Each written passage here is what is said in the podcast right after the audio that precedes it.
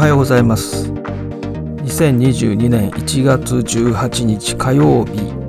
第382回クリエイティブライフシーズン3になります。えっ、と NVIDIA オムニバース関連で、えー、今月の28日にですねえー、アスク株式会社アスクが日本電子専門学校と合同で、えー、クリエイター向けにですね、えー、ワークショップを開催します。これがですね、結構いいのはですね、この NVIDIA Omniverse のコラボレーションワークを実際に体験できるというものなんですね。で日本電子専門学校でやるので、まあ、コンピューター室のようなところで多分やると思うんですね。ですから実際にパソコンを触りながら体験できると。非常にね、あの、オムニバースってどういうものなの？具体的にどういうものなの？っていうふうに思ってる方は、あの、ぜひね、参加されたらどうでしょうか。まあちょっと東京に住まれてる方じゃないとちょっといけないと思うんですけども、日本電子専門学校の7号館ですね、えー、午後6時から、28日の午後6時から無料です。ただ今、まあこ、こういうね、コロナが今広まってるので、ちょっと事前申し込み制になっていまして、その締め切りがですね、申し込みの締め切りが26日です。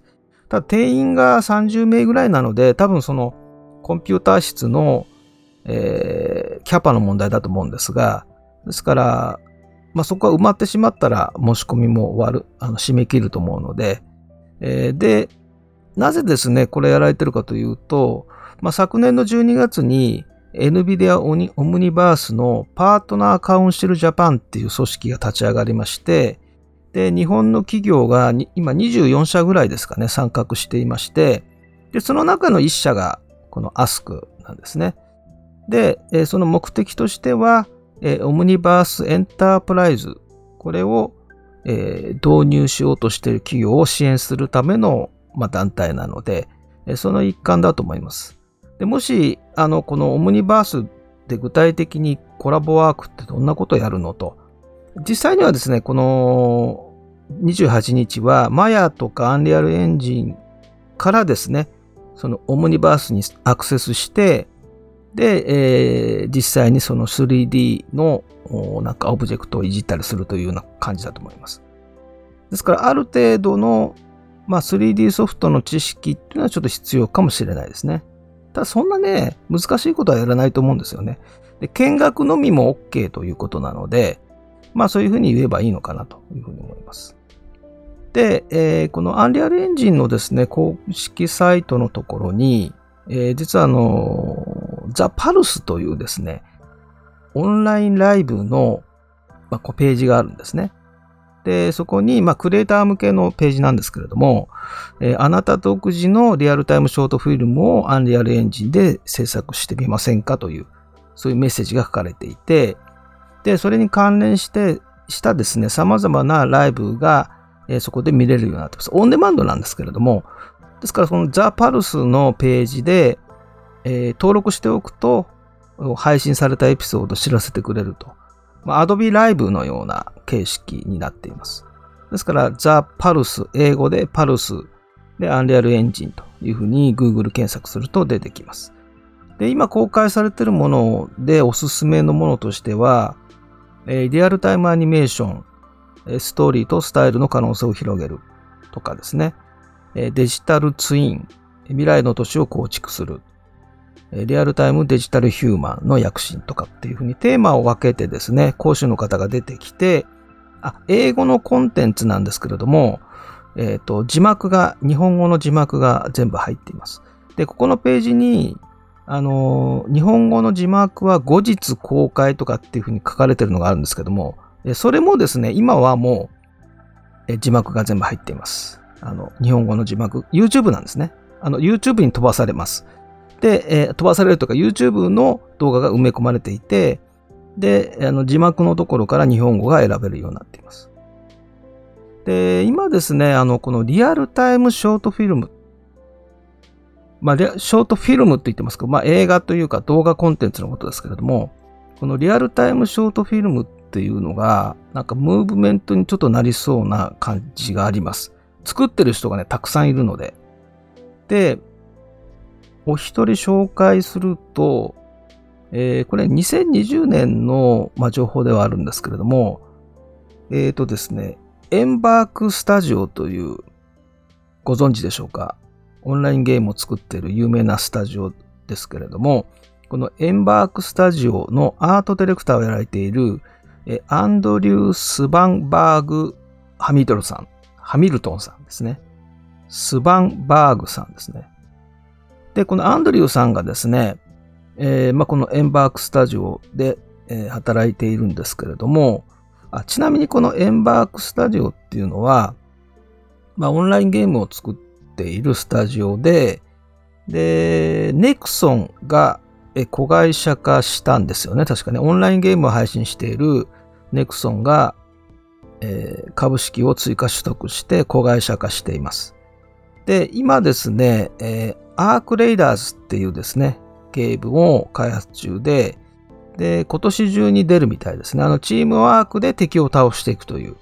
で、アンリアルエンジンを使ってるんですけれども、でこのアークレイダーズを今開発しているスタジオで、アートディレクターをやられている方で、この方がですね、このアンリアルエンジンを使って、ショートフィルムを作ったんですね。2分ぐらいの非常に短いものですけれども、メモリーズ・オブ・オーストラリアというですね、作品を公開しました。で、これはですね、このアンドリューさんの子供の頃の当時のその思い出を回想しながら、まあ自分のために作ったようなね、プライベートワークっていう感じなんですけれども、まあこのアンドリューさんの故郷が、えー、西オーストラリアのバンバリー。だからその風景がこのアンリアルエンジンで、まあ、リアルタイム 3DCG で表現されてると。で、こういうですね、まあ2分とかね、3分ぐらいの短いショートコンテンツを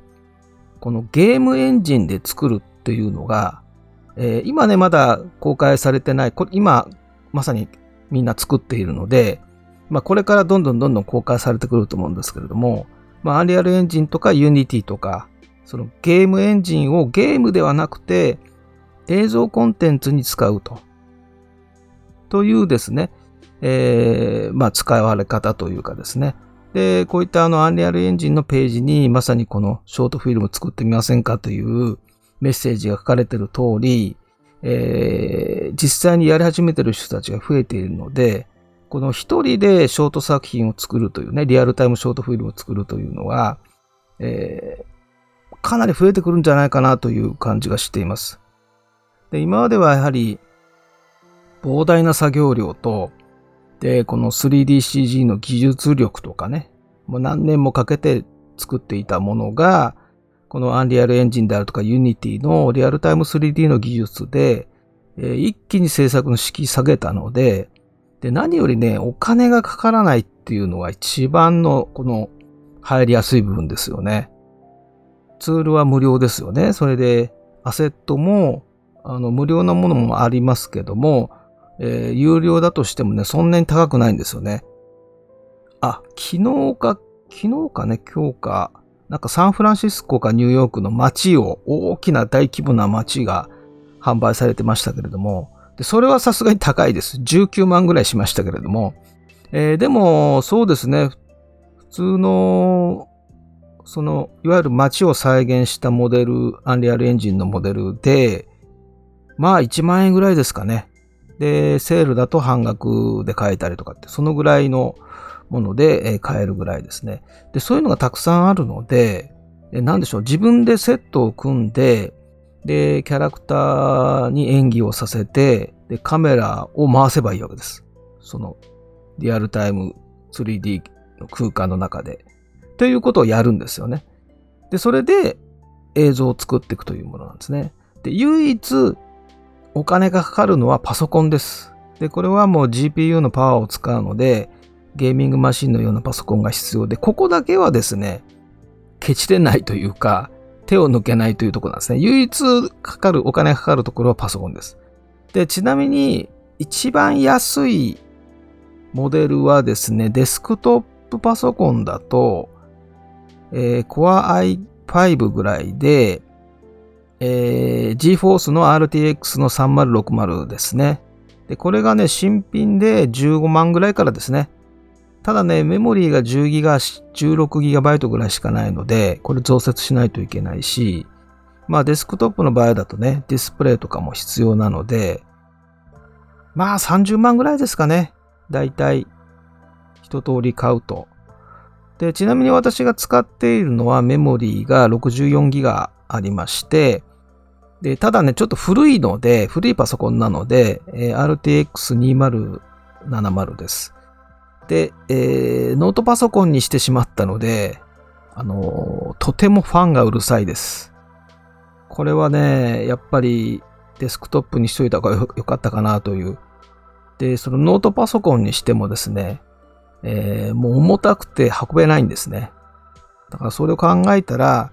運べないんだったら、ノートパソコンの意味はあんまりないと言いますか。まあもともとね、コロナ前に買ってるので、こんなコロナになってね、あの移動がほとんどなくなって、えー、ということを考えると、まあデスクトップの方が良かったんですけどね。まあそれはもうしょうがないことなんですが、で、メインのパソコンはね、私、Mac なんですね。M1 の Mac がメインで使ってるものなんですけども、Mac はですね、ちょっとリアルタイム 3DCC にはちょっと適さないので、えー、ちょっとね、この分野では Mac はちょっと使えないかなと。で、中古で見ますと、例えば、えー、マウスコンピューターのですね、ノートパソコンで、えー、Core i7 で GeForce RTX の3060で、メモリーが 32GB、ストレージが 1TB の SSD、15.6インチで、だいたいランク A で18万ぐらい。これまともに買うと30万超えると思うんですけれども、中古だったら18万ぐらいで、ランク A ですからかなりいい状態のものが買えるという感じですね。ただ、すぐなくなります。まあ今のはね、ジャンパラでちょっと見たやつなんですけれども、えっ、ー、と、このね、えー、RTX3060 でメモリー、まあメモリーもちょっと欲しいけど、まあ32ギガあれば大丈夫かなと。で、ストレージがね、1テラあって、で、ランク A で18万だったらもうすぐ、見たらすぐ買わないとすぐなくなります。で、私はですね、過去にこれブックマークしておいたりして、どうしようかな、どうしようかなってやって、もう気がついたら全部売れてたっていうね、パターンで結局買えなかったんですけれども、そのぐらい、まあメインでなければ、例えばグラフィックデザイナーの方でメインの仕事がグラフィックだから Mac ですと。で、一方で、え、この、こちらのね、3D の方も少しずつやっていきたいという方は、中古の Windows で、で、NVIDIA の GForce RTX 3060あたりが搭載されているもので、ランク AB ぐらいのやつだとかなり安く買えますね。そこから始めてもいいのかもしれないですね。で、えっ、ー、と、まあ、私はですね、今コミュニティエヴァンジェリストという活動の中で、えー、アドビ先生担当というか、まあ、Adobe の AI 技術ですね。特に2012年以降の機械学習ディープラーニングの時代に入ってからの AI の技術。これがクリエイティブ業界に与える影響というのを、まあ注意深く見て調査して、で、セミナーとかでそれを情報を公開するみたいなことが、まあメインだったんですけども、今年はどういうふうになっていくかっていうことで、まあ2022年4月からの活動ということで、まあミーティングが行われているわけですけれども、まずですね、これはもうずっと昨年の Adobe Max あたりから言っていることなんですが、えー、プロではない人たちのデザイン活動を支援するというものですね。で、これは、あのーアドビが12月に行った、投資家向けの、説明会ですね。で、そこで、え2024年にはプロのマーケットよりも、プロではない人たちのクリエイティブマーケットの方が大きくなる、でかくなる。というようなことも数字を出していましたけれども、ですから、その、まあそういったこともありますし、もちろんそのプロの方々に対しては今まで通りの、まあ、ただそのクラウドベースのコラボレーションワークっていうのが、えー、中心になっていくというような形で、まあ、推進していくことになると思うんですけども、プロではない人たち向けのデザイン活動、これを支援するというのは、えー、あ結局ですね、でも、これからプロになる人とか、今プロとしてやってるんだけれども、えー、そのトレンドをキャッチアップできていない方とかね、えー、そういう人たちには役立つのかもしれないですね。で、メインのツールとしては、そのクリエイティブクラウドエクスプレスというもので、で、12月にですね、Adobe がコンテントキャルを買収して、まあ、コンテンツマーケティングソリューションですね。で、これがエクスプレスと連携すると、かなり強力で、えー、キャンバー対抗のアドバンテージになり得るというふうに思っておりますけれども、どうなるかわかりませんけれども、まあ、特に、えー、この SNS 対応ですね。まあ、このクリエイティブクラウドエクスプレスの中でも、まあ、ほとんどの SNS に対応して、えー、プリセットを持ってますから、で、それを作った後に、どういうスケジューリングで展開していくか、SNS、まあ、Twitter とかね、Facebook、インスタ、YouTube とか、そういったところに配信するスケジューリングとかですね、えー、様々なタスクを自動化するのがこのコンテントキャルですから、でそういうものがエクスプレスに入ってくると、まあ、かなり強力なツールになります。プロではない人たち向けの強力なツールになるということですね。で、あの、会社のですね、その商品とかサービスを確実に売るのはもう2つしかないわけですよね。広告とランディングページ。基本的に、えー、まず認知してもらうために広告を打つ。そして、えー、興味を持った人たちが集まる場所としてランディングページこれがまあ長期基本で、これ以外で何か確実に商品、サービスを売る方法があるのかっていう、全く、あの、思いつかないんですけども、もう基本は、超基本はこの2つですよね。で、その後に SNS、まあ、Twitter とか Facebook、YouTube とかね、SNS の対応、それから、まあ、ウェブサイトの方にちょっと力を入れたり、ブログとかで情報を発信したりとかね、ブランディング展開するのは、まあその後での話なので、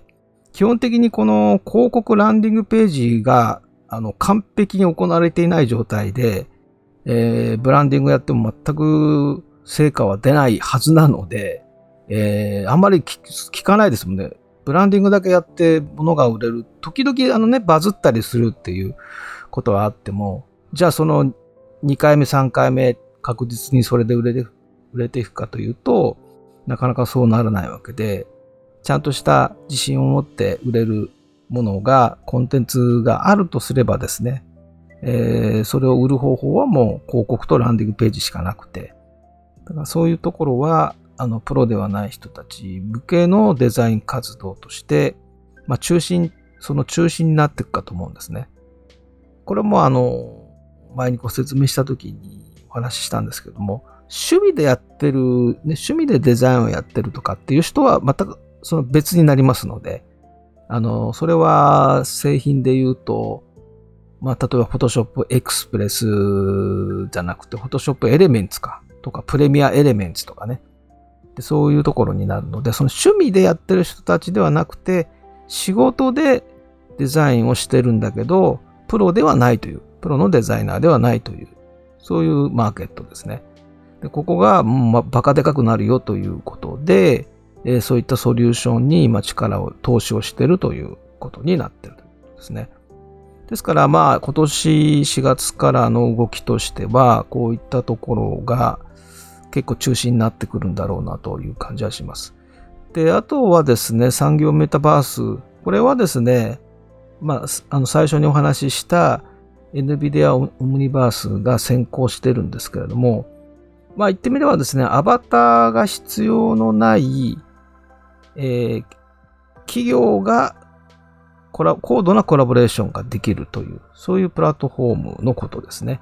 ですから、メタがやろうとしている、まあメタって Facebook ですね。がやろうとしているメタバースとは違うものですね。で、どちらかというと、Apple とか Google が、まあ、やっていく領域との相性は良さそうかなという感じがします。で、今、あの、オムニバースの中で、例えば森林火災のシミュレーションとか、地震のシミュレーションとか、まあそういった社会問題を解決するための、まあ実際のこの実社会では試すことはできないですね。シミュレーションをオムニバースの中でやっていたり、で、その中で世界中のクリエイターが共同作業できるようなですね、そういうテクノロジーが使われていたりと。で、もう一つはですね、あの、クリエイターが、その、子育てをしながら、テクノロジーの最前線で働けるという新しい、まあ、その働き場所というかですね。まあ、子育てとか親の介護とかですね。えー、それをしながら、継続しながら、テクノロジーの最前線で働くということが可能になるというふうに見ているわけです。で、日本の場合はですね、特にですね、例えばですね、ちょっと数字で見ていきますと、えー、日本、日本人の平均年齢って今、何歳だと思われるでしょうか？?48.4 歳なんですね。平均年齢です。ちなみに、ちょっと極端な比較しますけど、ベトナムの平均年齢は31歳です。ベトナムの平均年齢は31歳。日本の平均年齢は48.4歳です。もうすぐ50歳になるという感じですね。で、さらに、日本人の平均寿命って、えー、実は、えー、女性は世界1位、男性は世界2位になってます。えー、これね、前はね、低かったんですよね、男性ね。これあの、結局、WHO に加盟している主要48カ国の比較で、香港がね、除外されたんで、ちょっと男性の順位ちょっと上がったんですよね。だから、えー、女性が、え、87.74歳で世界1位です。世界で一番長生きですね。で、男性は81.64歳で、世界2位と。1位はスイスですけれどもね。でも、まあ、すごいですよね。世界1位に女性、男性とも日本人の平均年齢48.4歳。平均寿命、女性は世界1位、男性は世界2位と。しかも100歳以上、日本の100歳以上の方というのは8万6510人いらっしゃいまして、えー、すごいですね。もうすぐ9万人になります。だから100歳以上なんてそんな珍しく、日本ではね、珍しくないという感じで、で、この100歳以上の方の9割が女性です。ほとんど女性なんです。100歳以上は。ですから7万6450人が女性ですから。だから結婚して先に亡くなるのは旦那さんの方なんですね。女性が残ると。で、60歳でね、定年退職しても、残り30年から40年あるわけですね。ちなみに、あの、健康寿命ってよくね、言われる。まあ、要するにその、長生きするのはいいんだけれども、病気になったりとかね、あの、立てなくなったりっていうと辛いですよね。それで何十年も生きていくってのはとても辛いんですけれども、健康寿命っていうことを考えると、まあ、一番大事なのが食事、で、適度な運動、睡眠と。もうこの3つですよね。食事、運動、睡眠しかないと思うんですよね。で、あとは、今、その、特に海外で、このコロナ禍で進んだのは、そのストレスフルな職場を避けて、食事とか気候を優先した、まあ、場所に住むと。で、テクノロジーを自分のものにして、リモートで力を発揮できるようにっていうことで力を、それぞれのね、能力を鍛えるというか、そういったところを実現するために、まあ、要するにリモートで求められる人材、他の人にない優位性を獲得するのがその部分になってると。でその代わり、それができて、えー、自分の住みたいところに住むということが可能になってるということなんですけども、まあこれはでも IT 企業にしかできない、IT 企業はハイブリッドワークを進めているところが多いですよね。で、日本でも Yahoo Japan が4月からですね、えー、日本国内であれば、まあどこに住んでもいいよというふうになったと。で、どうしてもオフィスに来なければいけないときは、新幹線とか飛行機を使って来てもいいですよということで、えー、一月の交通費の上限が15万円ということですね。で、実際のところはリリモートワークできない会社の方が多いわけで、圧倒的にリモートが不可能な仕事の方が多いんですけれども、え今言ったように日本というのはとても長生きできる国になっておりまして、しかも平均年齢がもう50歳に行くわけですよね。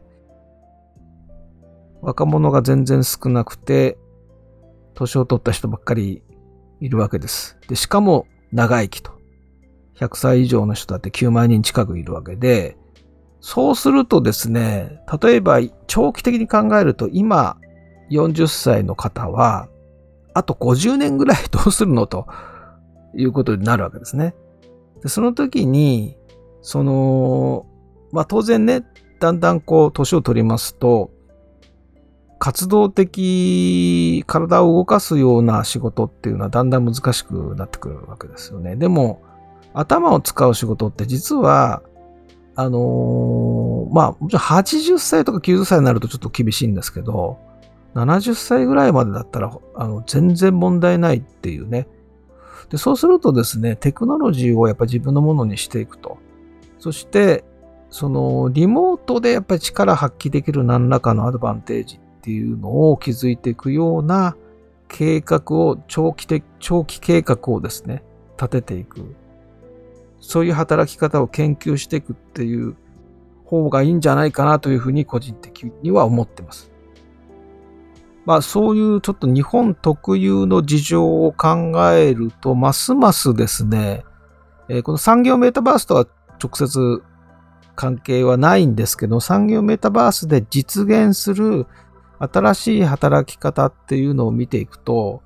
えー、これからの日本と照らし合わせるとですね、意外と相性がいいんじゃないかなという感じがしています。まあそういうところもね、興味の対象になってる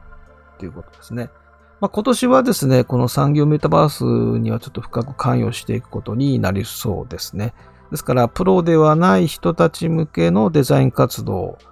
えー、そこを支援していくことと、えー、産業メタバースで、まあ、産業メタバースって今のところ NVIDIA の Omniverse しかちょっとないんですけれども、まあ、今接続できるツールとしては、Photoshop とか Blender、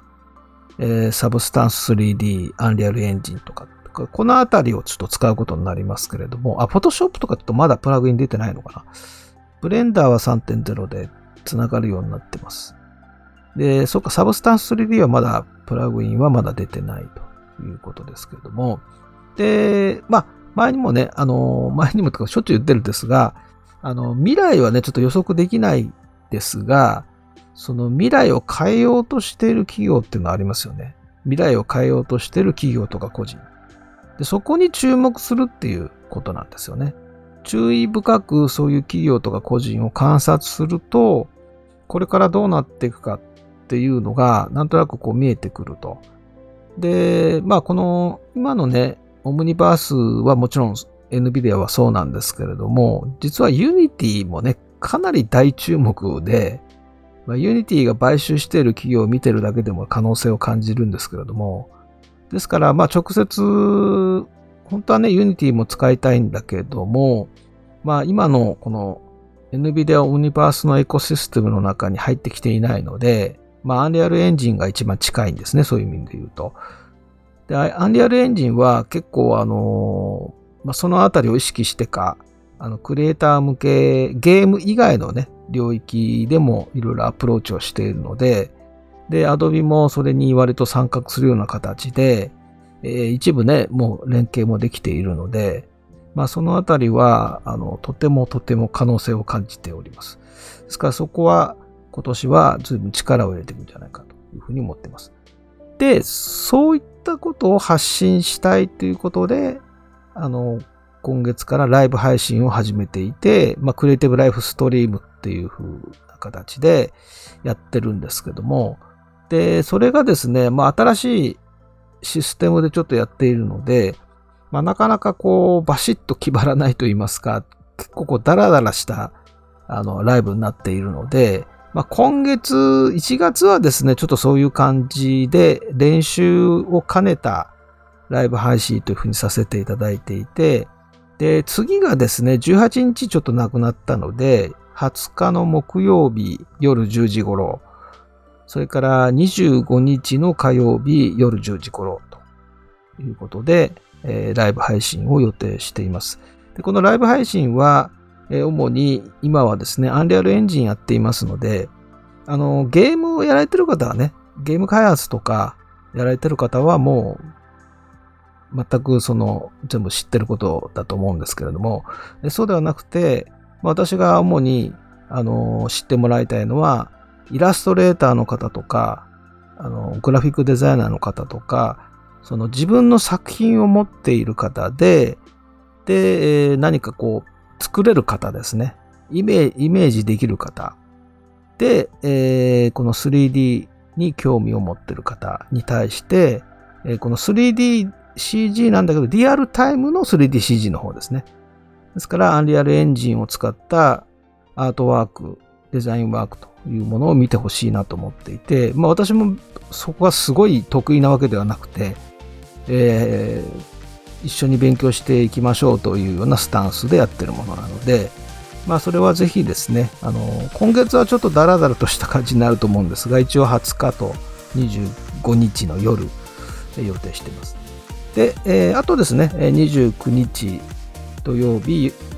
午前10時からは第21回の Photoshop ライブで、えー、これは参加希望の方、えー、Twitter もしくは、えー、この Photoshop ライブを告知しているノートの